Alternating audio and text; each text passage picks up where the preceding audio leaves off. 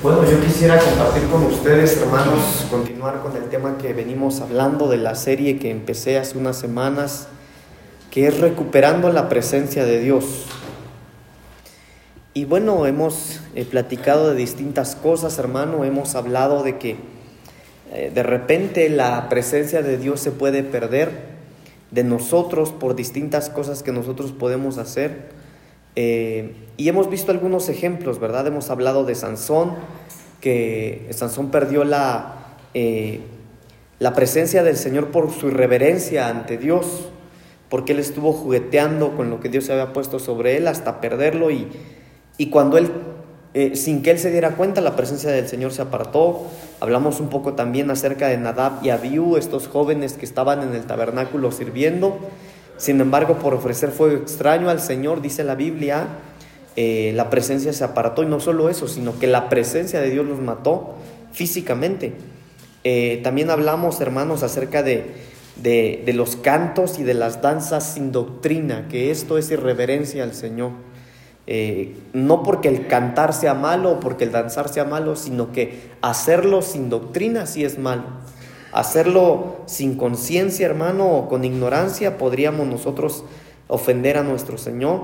Hablamos también de la irresponsabilidad, hermanos, de cómo la irresponsabilidad es algo que causa que la presencia del, Señor se vaya. Eh, y bueno, hemos estado hablando, hermanos, de, cosas, ¿verdad? Que eh, de cómo se pierde la presencia del Señor. Sin embargo, hemos estado hablando también de, de cómo se recupera esa presencia del Señor y estuvimos hablando que el temor es una de las cosas que hacen que la presencia del Señor regrese.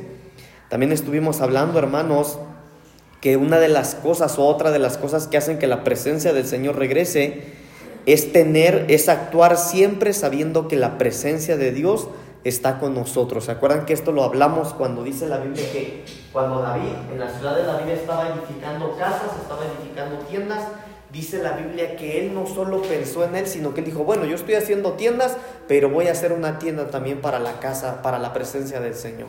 Así que esto hizo que la presencia del Señor regresara, que el arca del pacto regresara, porque él no solamente pensaba en sí mismo, sino que cuando él estaba trabajando, estaba haciendo algo, estaba laborando, pensó siempre también en la presencia del Señor. Estuvimos hablando también, hermanos, como tercer punto, que también la presencia del Señor regresa cuando nosotros, hermanos, eh, creamos lugares dedicados a Dios.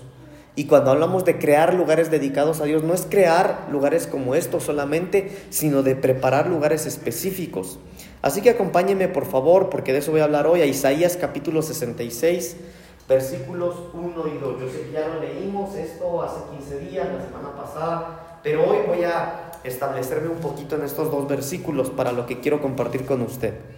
Isaías capítulo 66, versículo 1. Jehová dijo así, el cielo es mi trono y la tierra estrado de mis pies. ¿Dónde está la casa que me habréis de edificar? ¿Y dónde el lugar de mi reposo? Pero mire lo que dice el versículo 2. Mi mano hizo todas estas cosas y así todas estas cosas fueron, dice Jehová. Pero miraré a aquel que es pobre y humilde de espíritu y que tiembla a mi palabra.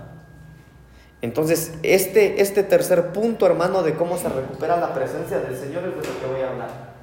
Lo que nosotros vemos en esta parte de la Biblia, hermanos, es, eh, mire, déjeme leerle rápidamente para que me entiendan lo que voy a hablar hoy, eh, un punto anterior que, que leímos en primer libro de Crónicas 15, capítulo 15, versículo 1, que dice, hizo David también casas para sí en la ciudad de David y arregló un lugar para el arca de Dios y le levantó una tienda. Y es lo que yo le mencionaba hace ratito, hermano, que cuando el rey David estaba edificando su ciudad, era tiempo de, de, su honra, era el tiempo, era su tiempo, hermano, era el tiempo de David. Era el tiempo en el que David tenía que edificar sus tiendas, sus templos. Eh, era el tiempo en el que David finalmente había llegado a su comisión existencial, que era reinar y tenía todo lo que había deseado. Pero aún en ese momento, lo que nosotros leemos ahí es que David siempre fue consciente de que la presencia del Señor estaba con él.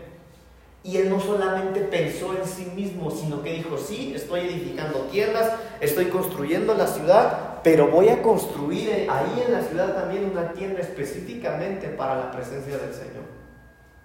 Ahora, en el versículo que leímos ahorita de, de, Isaías capítulo 66, mire lo que dice, Jehová dijo así, el cielo es mi trono y la tierra el estrado de mis pies. ¿Dónde está la casa que me habréis de edificar? ¿Y dónde está el lugar de mi reposo? Como si el Señor dijera, yo tengo todo lo que necesito. Todo lo que ustedes pueden ver, yo lo he hecho, yo lo he creado. ¿Qué lugar pueden prepararme ustedes? ¿Qué pueden darme ustedes si todo lo creé, lo lo yo, lo hice yo? Pero después él sigue diciendo en el versículo 2, mi mano hizo todas estas cosas y así todas estas cosas fueron creadas, dice Jehová. Pero miraré a aquel que es pobre y humilde de espíritu y que tiembla a mi palabra. Entonces lo que nosotros vemos ahí, hermanos, es que aunque el Señor sabe, hermanos, aunque el Señor tiene todo, porque todo lo que nosotros pudiéramos tener, Él lo hizo, es de Él, le, pertenece a Él. Pero entonces, hermanos amados, hoy yo quiero platicar un poco de cómo o de lo que hay, hermano, de la provisión que hay cuando nosotros le preparamos un lugar al Señor, cuando preparamos un lugar dedicado al Señor, llámese lugares de aposento a lo que nosotros le llamamos. Pero lo, primero que nosotros debemos entender, hermanos, es que crear un lugar dedicado al Señor no solamente es prepararle un tiempo, no solamente es eh, apartarme y buscar su rostro, porque esto lo hacen muchos hermanos. Si es que no todos tal vez. Porque en algún momento de la vida todos buscamos un tiempo para pasar con el Señor, más cuando hay problemas, más cuando nos sentimos mal, cuando hay enfermedad, cuando hay soledad, cuando hay angustia. Entonces todos en algún momento hemos buscado la oportunidad de pasar tiempo con el Señor. Pero escuche esto, hermano. Mire, el, libro de Salmos capítulo 24, versículo 3, lanza una pregunta. Salmos 24, 3 dice, ¿quién subirá al monte de Jehová? Ah, entonces aquí está hablando de quienes pueden preparar un monte o un aposento. ¿Quiénes pueden? Entonces escuche esta pregunta una vez más. ¿Quién subirá al monte de Jehová? ¿Y quién estará en su lugar santo? El limpio de manos y puro de corazón.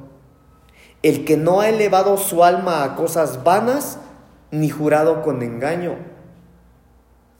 entonces, hermano, acá hay algo muy interesante, porque aunque todos pueden disponerse, hermano, para preparar un lugar específico, un tiempo, un aposento para el Señor, no todos pueden entrar o llegar al lugar santo estando en el monte. Solamente quienes, aquellos que son limpios de manos y puros de corazón, aquellos que no han elevado su alma a cosas vanas ni jurado con engaño. ¿Qué es esto? Cuando nosotros vemos, hermano, las manos en la Biblia significan las obras. Entonces, si la palabra del Señor dice que aquel que sube al monte de Jehová y puede estar en su lugar santo es el que está limpio de manos, entonces es aquel que tiene buenas obras. ¿Y por qué necesitamos hablar de esto, hermano? Porque de repente algunos pudieran decir, bueno, pues es que yo busco la presencia del Señor. Yo me aposento así como los discípulos del Señor en Hechos capítulo 2 y por más que pido la llenura del Espíritu Santo, no recibo nada, pero había que ver qué obras tenemos. Porque aquel que sube al monte, hermanos, y que no solamente sube al monte, sino que puede llegar al lugar santo, es aquel que tiene buenas obras, es aquel que tiene manos limpias, dice la palabra, y después dice, y puro de corazón. Cuando hablamos de la pureza de corazón, en la Biblia hablamos entonces de las buenas intenciones. Entonces mire esto. Una vez más sigo con el ejemplo. Otros podrían estar subiendo al monte a cada rato para buscar la llenura del Espíritu Santo o pasar tiempos con el Señor, pero por más que suben al monte, dedican su tiempo, se quedan dormidos. Quieren orar, hermano, y cuando menos cuenta se dan, ya, Ya hasta amaneció de que se quedaron dormidos. No sienten nada, no escuchan nada. ¿Por qué? Tal vez sí tienen buenas obras, pero tal vez no tienen buenas intenciones. Ahí le voy. Hay algunos que suben al monte solo cuando les va a tocar a predicar. El pastor los pone a predicar y, ah, voy a ayunar. No voy a ayunar porque me toca predicar. ¿Esa será una buena intención, hermanos? No. Aunque parece serla, no lo es. No es bueno ayunar antes de que me toque predicar. Es bueno ayunar, pero si su interés es solamente ayunar para que Dios lo use, el interés no es bueno. Usted tiene que ayunar, hermano, le toque predicar o no. ¿Sí me doy a entender? Entonces la palabra del Señor dice, ¿quién subirá al monte de Jehová? ¿Y quién estará en su lugar santo? Número uno, el limpio de manos, el que tiene buenas obras. Número dos, el de y puro corazón, el que tiene buenas intenciones. Algunos podrían orar y ayunar para que el Señor les dé la idónea. Por un carro, por un buen empleo, hermano, y no es malo hacerlo por eso. Pero la pregunta sería si el Señor te quiere dar una idónea, un carro o ese empleo. Bueno, creo que ya me está, entendiendo. Pero después sigue diciendo la palabra del Señor, el que no ha elevado su alma a cosas vanas. Ah, hermano. Entonces, para encontrarnos con el Señor ahí en el aposento, hermano, hay que estar buscando las cosas de arriba no las cosas de abajo. No estar en las cosas vanas. Vámonos por este lado. Usted es comerciante, hermano, anda en su triciclo y por más. Mire, las llantas del triciclo ya están así, hermano, de lado. Y lo necesita como herramienta de Ah, usted lo necesita. Pero si no lo necesita y usted deja de venir a los cultos para comprarse el carro, deja de orar, Deja de buscar al Señor por dedicarle tanto tiempo al trabajo para comprarse el carro. Ahí podría ser algo vano. Algo vano, hermano, es todo aquello que te es innecesario. Lo que no hace falta está de más. Miren que hay un principio en finanzas. Esto lo dijimos en el taller de finanzas, si no me equivoco. En donde nosotros veíamos, hermano, que cada vez que nosotros vamos a comprar algo, tenemos que preguntarnos, ¿lo necesito? Si lo necesita, cómprelo. Pero si no lo necesita, ahí está la oportunidad de ahorrar. Porque de repente algunos cobran y a despilfarrar, hermano.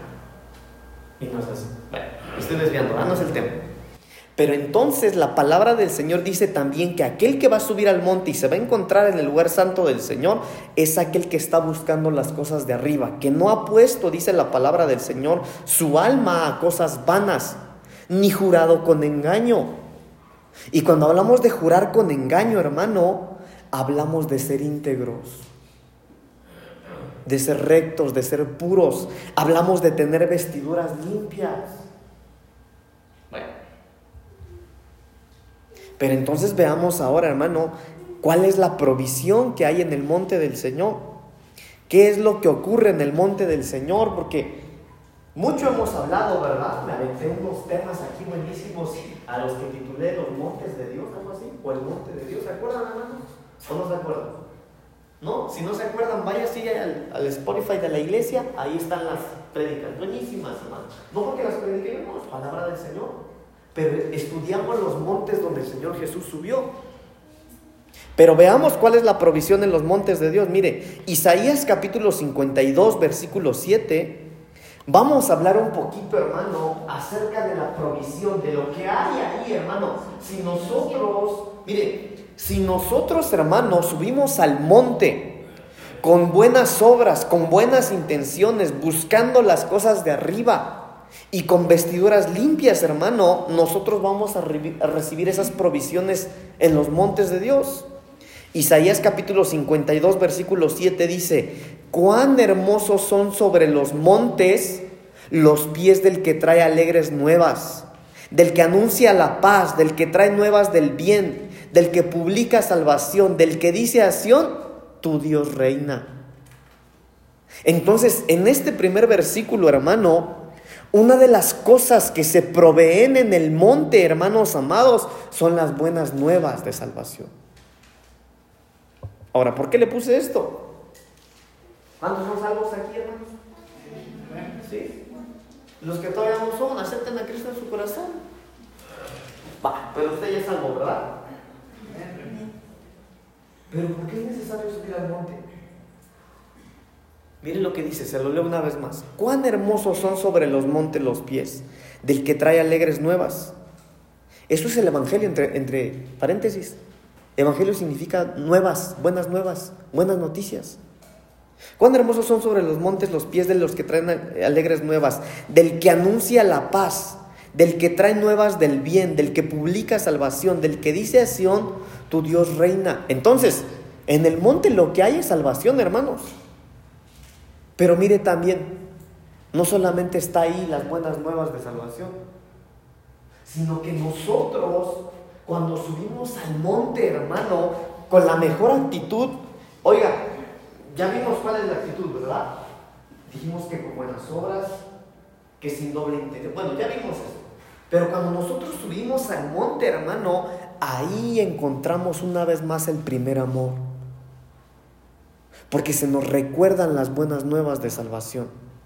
Ahí, hermano, escuche esto, ahí se recupera el gozo de la salvación. ¿Saben qué es el gozo de la salvación? ¿Qué será el gozo de la salvación? ¿Qué piensan ustedes? ¿A qué les suena el gozo de la salvación? La Biblia habla del gozo de la salvación. El gozo de la salvación, hermanos, es aquello que fue depositado en usted cuando usted aceptó a Cristo en su corazón. Mire, le voy a platicar algo. Lo voy a hacer pensar tantito. Yo no sé si usted ha tenido esa experiencia o tuvo esa experiencia, pero cuando uno se encontró con el Señor por primera vez, hermanos, no fue un día común. No lo fue. Mire, por ejemplo, la Biblia dice que cuando Jacob se encontró con el ángel, su caminar no fue igual jamás. Le aseguro que ese día para Jacob fue inolvidable. Cuando Saulo se encuentra con el Señor, ese día le marcó la vida. Cuando el profeta Juan el Bautista estaba bautizando, hermano, y hablaba tanto de él, tanto de él, y finalmente lo ve a lo lejos, eso le marcó la vida. Hay muchísimos ejemplos. Mire, pero yo le aseguro que el día que usted aceptó a Cristo en su corazón, con convicción, hermano, que usted se encontró con el Señor, ese día tuvo que haberle marcado la vida a usted. Llegó la noche y le aseguro que usted no podía ni dormir por lo que había ocurrido ese día.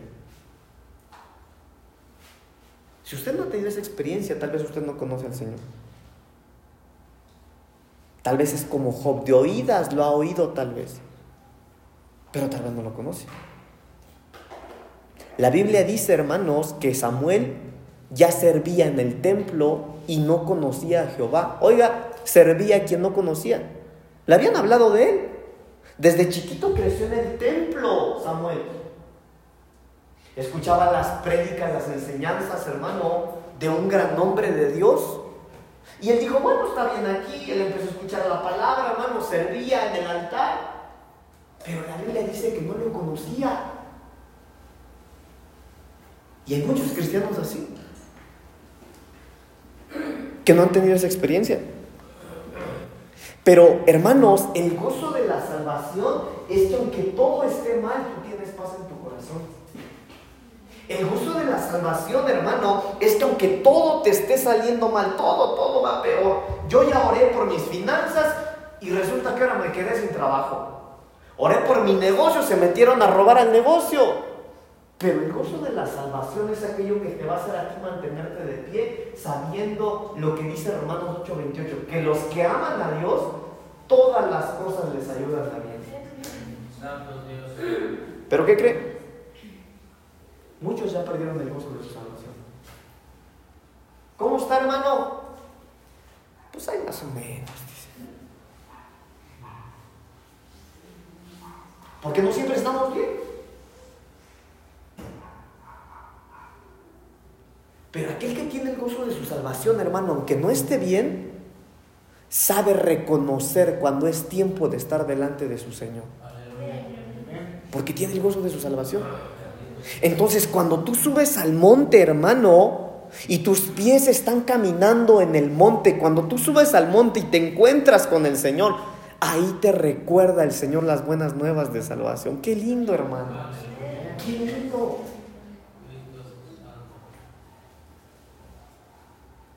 Porque la vida viene acompañada con golpes duros, hermanos. La vida trae golpes duros. Pero aunque venga con golpes duros, mire, Dios no promete que nosotros no vamos a llorar. No, si alguien le dice, no, mira, acepta a Cristo, tu vida se va a componer y te va a ir muy bien. Es verdad en cierta parte, pero Dios no promete que no vamos a llorar. Lo que Dios promete es que si lo seguimos nunca vamos a llorar solos. Él va a estar ahí. Él va a estar ahí. Pero de repente, hermano, nosotros necesitamos volver a subirnos al monte, caminar en el monte con la mejor intención, para que nos recuerde el día que nos llamó. Para que nos recuerde, hermano, en cómo estábamos y dónde estamos ahora.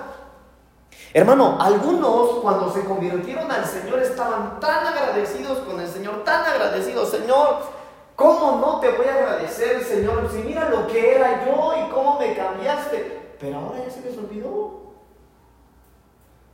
Ahora ya se les hizo común lo que son. Porque necesitan subir al monte y que el Señor les recuerde una vez más las buenas nuevas de salvación. ¿De dónde estabas y dónde el Señor te sacó? Me acuerdo del rey David. Oiga, el rey David. De ningún otro la Biblia dice que tenía un corazón conforme al de Dios. De ningún otro. Pero ese, que tenía el corazón conforme de Dios, fue un matón. Y no solamente matón, hermano, de que mataba ejércitos, porque yo no sé si usted sabía, es famosa la historia de David y Goliat, pero David mató cinco gigantes. Ahí se lo dejo de tarea para los que les gusta estudiar David. Mató cinco gigantes. Ah, era un guerrero bueno, hermanos. Tenía el corazón conforme de Dios, pero mató un hombre para quedarse con su mujer. Ese que tiene el corazón conforme de Dios. Entonces, cuando él comete ese error, él vuelve a presentarse delante de Dios. Y dice las siguientes palabras, Señor, yo sé que mi pecado está delante de ti. Así le dice David al Señor. Y él empieza a hacer una oración ahí, hermano. A lo que lo quiero llevar, hermano, es que David tuvo la capacidad de volver a subirse al monte y que le recordaran quién había sido él. Y nosotros de repente necesitamos volver a subir al monte, hermano, para que nos recuerden nuestro primer amor. Y para que, hermano, nos encienda no una vez más el gozo de nuestra salvación. Para no andar así, mire, caído, caído. Porque todos tenemos problemas. No, es que yo tengo un montón de problemas. Todos tenemos problemas. No, es que tengo necesidades. Todos tenemos necesidades, hermanos. Todos. El sábado yo andaba acá en la iglesia con un dolor de cabeza terrible, hermanos. Terrible. Usted no tiene Hace mucho tiempo, decía, no me acuerdo aquí los muchachos. Que yo no tenía un dolor de cabeza tan fuerte como el sábado. Pero no por eso me quedé en la casa. Aquí estaba yo, sirviéndole al Señor. Todos tenemos situaciones difíciles. Por eso es importante recuperar el gozo de nuestra salvación. ¿Dónde? En el aposento alto. Isaías capítulo 2, versículo 3. Estamos viendo, hermanos amados, la provisión en el monte, la provisión en el lugar, en el aposento alto, en los lugares que preparamos para el Señor. Isaías capítulo 2, versículo 3 dice, y vendrán muchos pueblos y dirán, Venid y subamos al monte de Jehová, a la casa del Dios de Jacob, y nos enseñará sus caminos, y caminaremos por sus sendas, porque de Dios saldrá la ley, y de Jerusalén la palabra de Jehová. Aquí está algo lindo, hermano. Otra de las cosas que hay de, que provee, hermano, estar en el aposento del Señor es la enseñanza, es la revelación. Hermanos, esto es bien importante, porque nosotros necesitamos, hermano, que el Señor nos revele lo que está escrito en su palabra. Nosotros necesitamos, hermano, que la palabra, estoy hablando de la Biblia, nosotros necesitamos que la Biblia tenga vida dentro de. Nosotros necesitamos, hermano, la palabra del Señor no como, eh, no como un libro más, sino que yo no sé si ustedes han tenido esas experiencias, pero de repente, hermano, cuando algo está pasando en la vida, uno se acuerda de versículos. ¿Le ha pasado a alguien a ustedes? Eso es que la palabra de Dios tenga vida dentro de nosotros. Yo mucho les he platicado, hermanos, que yo siempre fui malo para la escuela, malo. Malísimo, hermanos. A mí siempre me ha costado mucho grabarme las cosas, mucho, muchísimo. Yo me acuerdo que yo ponía atención en la escuela, hermanos, y ponía mucha atención porque me, me sonaban mis papás. yo ponía atención y me acuerdo que terminaba el maestro de la clase y decía, no, aprendí, no, sí aprendí, sí, sí me acuerdo. Llegaba yo a la casa, no sabía ni de lo que habían hablado. Y siempre fue así. Y cuando yo empecé a estudiar la palabra del Señor me ocurrió exactamente lo mismo. Lo mismo, hermano. Créanme. Pero llegó el tiempo, hermanos, en el que yo empecé a pedirle al Señor, Señor, ayúdame. Hermano, Mire, tampoco es que ya me grabe todo, pero me grabo muchas cosas. Me grabo muchas cosas. Pero la Biblia dice, hermano, que aquí arriba, hermano, en el monte del Señor, y vendrán muchos pueblos y dirán, venid y subamos al monte de Jehová, a la casa del Dios de Jacob, y ahí nos enseñará sus caminos, y caminaremos por sus sendas, porque de Sión saldrá la ley y de Jerusalén la palabra de Jehová. Si a usted le gusta escuchar muchas prédicas en internet, mejor súbase al monte. Busque tiempos con el Señor. Le aseguro, hermano, que una palabra de Dios dice muchísimo, dice, hermano, muchísimo más que un montón de predicaciones en internet. Pasar tiempos con el Señor. Ahí viene la revelación de la palabra de Dios, hermanos. Miren, yo no sé si a ustedes les ha pasado, pero yo también escucho predicadores. Yo también escucho predicadores, hermanos.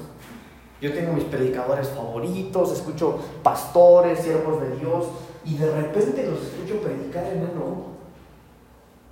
Y, y mencionan versículos de los cuales yo he predicado muchas veces o que yo he leído muchas veces. Y cuando veo todo lo que sacan de ese versículo, digo, qué bárbaros. ¿Y cómo es que sacan tanto de ahí? Si yo lo he leído muchas veces, porque hay revelación de la palabra. ¿Y por qué hay revelación de la palabra? Porque es gente que está en el monte.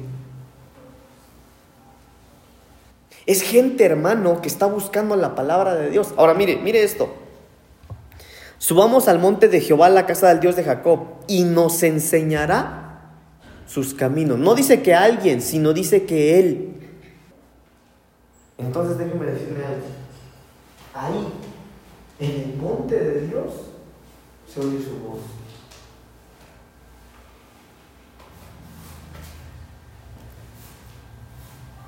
El domingo tuvimos un tiempo lindo aquí en la casa del Señor, hermano, ¿verdad? Lindo. El Señor nos habló. Yo le voy a contar algo. Porque yo oigo la voz de Dios, hermanos. Yo la oigo. Y el domingo, mientras estaba en la administración, el Señor me dio a mi palabra, a mí me dio palabra para dos personas. Una de esas personas, yo lo dije en el micrófono, hermana, a ti que tu marido se fue, yo te voy a decir algo, pero privado. Y otro, otra cosa yo no dije. ¿Sabe qué fue otra cosa que no dije? Que le voy a contar ahorita. Es que aquí hubo alguien que dijo, no, yo quiero a mí que Dios me hable. Y el Señor me dijo que iba a hablar. Qué lindo, hermano. Pero para que el Señor te hable, para que tú oigas su voz, necesitas estar arriba. Hermano, ¿no le gustaría a usted que el Señor le hable? Audiblemente, hermano. Porque Dios tiene boca. Dios habla. Hermano, si Dios le habla a Moisés, ¿por qué no nos va a hablar a nosotros? Si le habló a Saulo que mataba a cristianos, ¿por qué no nos va a hablar a nosotros? Dios habla, Dios sigue hablando porque sigue vivo. Pero para que oigamos su voz, hay que subir al monte. Hermano, porque Dios no le habla a cualquiera. Dios no le habla a cualquiera. Hay que subir al monte. En el libro de Salmos, capítulo 72, versículo 3, ¿están muy calladitos, hermanos? No se hagan si ya los conozco como son. En el libro de Salmos, capítulo 72, versículo 3, hay algo lindo, hermano. Salmos 72, 3. Los montes llevarán paz al pueblo y los collados justicia. ¡Ja! ¡Qué lindo, hermanos! Por eso, hermano, cuando uno está tan mal, oiga, tan mal que no quiere ni orar, es cuando tenemos que orar. Ahorita vamos a llegar a un punto, si nos da tiempo, hermano, si no la próxima semana, pero, hermano, no hay mejor lugar, lo cantamos, ¿verdad? No hay lugar, ¿cómo dice? Más alto, más grande, que estar a tus pies. Hermanos, solo en la presencia del Señor hallamos la mejor paz, el mejor reposo, solo en su presencia. Solo ahí. Pero después dice lo siguiente, los montes llevarán paz al pueblo y los collados justicia. Mire, entonces ahí hay paz, ahí hay reposo, pero ahí también hay justicia. Entonces déjeme hablarle un poquito de esto. En el monte del Señor sí hay reposo, hay paz, hay descanso. Sí, sí, sí, pero hay justicia. Ahí, hermano, nos hacen justicia. En, distintas ocasiones yo le he dicho, hermano, porque yo lo hago. De repente yo voy con el Señor y me dice, Señor, estoy bien enojado, Señor. No, estoy enojadísimo. Porque uno tiene que contarle esas cosas al Señor. No crea usted que Dios nada más lo va a escuchar cuando usted está feliz. No, el Señor escucha cuando uno está enojado, hermano. En lugar de desquitarse con el prójimo, vaya y desahógese con el Señor. Porque ahí dice la palabra del Señor, hay justicia. Entonces ahí en el monte del Señor, hermano, escuche, ahí hay venganza. En la doctrina hemos hablado un poquito acerca de, las leyes, estuvimos hablando de la ley del Espíritu, de la ley de Cristo, de la ley de, del pecado, de todas esas leyes. Pero yo les decía, hermanos, que cuando vimos la ley de Moisés, eh, la ley que Dios le da a Moisés era una ley muy cuadrada. Y la ley de Moisés era ojo por ojo y diente por diente. Es decir, que si Uri me dio una patada, hermano, yo delante de Dios me correspondía regresársela. Y Dios no tenía problema, porque era ojo por ojo y diente por diente. Si eh, no sé, déjenme pensar. Sí. Bueno, era todo parejo, pues. Si por equivocación, hermano, hermano Dani me, me da un codazo, Señor, gracias, ahí te voy. ¡Pum! Eso era la ley de Moisés. Ojo por ojo, diente por diente. Pero el Señor Jesús dijo que no. El Señor Jesús dijo, ustedes habían oído que era ojo por ojo y diente por diente, pero ahora la venganza la tienen que dejar para el Padre, dijo el Señor Jesús. Algunos yo sé que quisieran seguir en la ley de Moisés, ¿verdad? Ay, Señor, ¿cómo no me dejas desquitarme de este, Señor? Bueno, ya no. Pero yo les decía también, hermano, que la ley del Hijo es una ley más pesada. Aunque es una ley con gracia, es una ley más pesada. Yo les ponía el ejemplo, hay muchos, yo les ponía el ejemplo, pero no me acuerdo, les pongo este. Que el Señor Jesús dijo, ustedes habían oído que aquel que se metía con la mujer de su prójimo le era pecado. Ah, escuchen, en la ley de Moisés era pecado solamente hasta que se acostaran los adúlteros. Pero el Señor Jesús dijo, mas yo os digo que aquel que solamente la ve y la codicia, es como si ya se hubiera acostado con ella y le es pecado. Será una ley más pesada. Pero ahí en el aposento, hermano, en los montes del Señor, hallamos justicia. O sea que ahí hay venganza. Mía es la venganza, dice el Señor. Miren, hermanos, yo no sé usted cómo le habla el Señor. No sé qué tan confianza, no sé qué tanta confianza le tiene usted al Señor. Pero ¿qué hace usted cuando alguien le hace algo malo a propósito? ¿Qué hace usted? Porque hay algunos cristianos que, hermano, le hacen algo, le dicen groserías algo y, y de repente dicen, no, yo como soy cristiano les digo, que Dios te bendiga, le hacen. Pero ese Dios te bendiga no es una bendición de verdad. Ese Dios te bendiga, hermano, traducido sería un montón de majaderías, ¿sí o no? Pero esos cristianos creen que hacen bien. Por eso es mejor ir con el Señor. ¿Habla usted con Él? No, Señor. Ayúdame, Señor, porque si no me ayuda, no sé qué voy a hacer. Mire, hermano, perdone. Somos carne. Somos carne. ¿Sabe que estoy trabajando? Estoy construyendo mi casita, ¿verdad? Para los que ya saben. Y ahí ya van un montón de veces que nos dicen mi papá, está el hermano José, está el hermano José Luis. Habemos cuatro ahí. De repente llega el hermano Cliserio, somos cinco ahí. Y todo el mundo nos dice lo mismo. Tengan cuidado, nos dice. Porque andan dos con motos. Llegan y agarran a los albañiles y prestan. Les quitan celulares, les quitan cartera. Todo les quitan, nos dicen. Bueno, hermano, hay un historial ahí. No se preocupe, me va a ir a, visitar, ¿verdad? Sí, pero no, no piense usted que lo estoy asustando. Pero de repente platicando, hermano, decimos, bueno, ¿cuánto cuesta? Porque cuesta un montón juntar su dinerito para hacerse sus cosas y que lleguen otros y que te las quiten así porque sí. Pero ¿qué siente usted? ¿Alguien ha tenido esa experiencia que le roben sus cosas? ¿Que lo asalten? Tu hermano, ¿qué se siente, hermano? La paz del Señor, ¿verdad? Horrible. Hermano, y cuando la gente se va, digo, yo no he tenido esa experiencia, gracias a Dios, pero cuando la gente se va con tus cosas, ¿qué haces tú? ¿Cuál es el sentimiento en tu corazón? Pero ahí es cuando nosotros tenemos que subir con el Señor. Porque la palabra del Señor dice, los montes llevarán paz al pueblo y los collados justicia. Oiga, ahí, aparte de que hay venganza, ahí hay amparo. En las situaciones donde usted no sabe qué hacer, ¿sabe qué tiene que hacer? Subir con el Señor. Señor, no sé qué hacer. No sé qué hacer, Señor. Mire, hermano, mucho, la psicología dice que nosotros no tenemos que tomar decisiones cuando estamos mal sentimentalmente.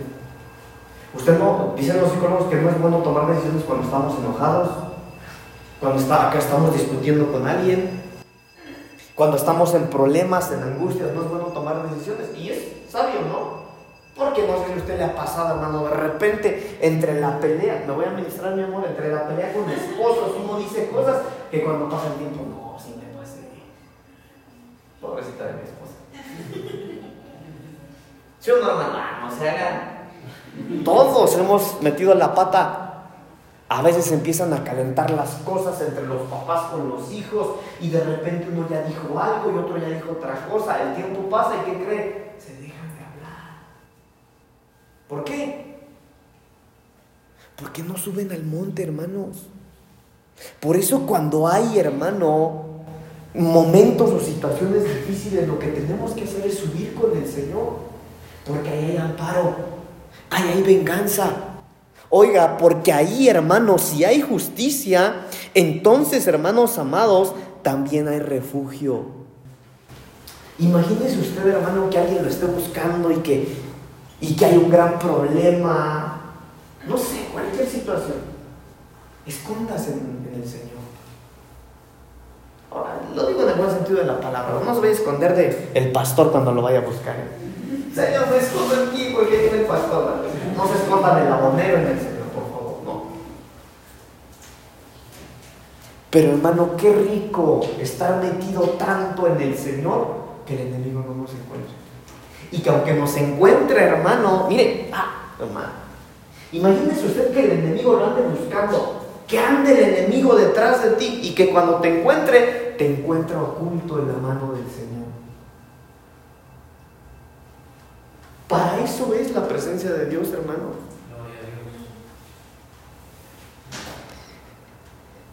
Salmos capítulo 133, versículo 3.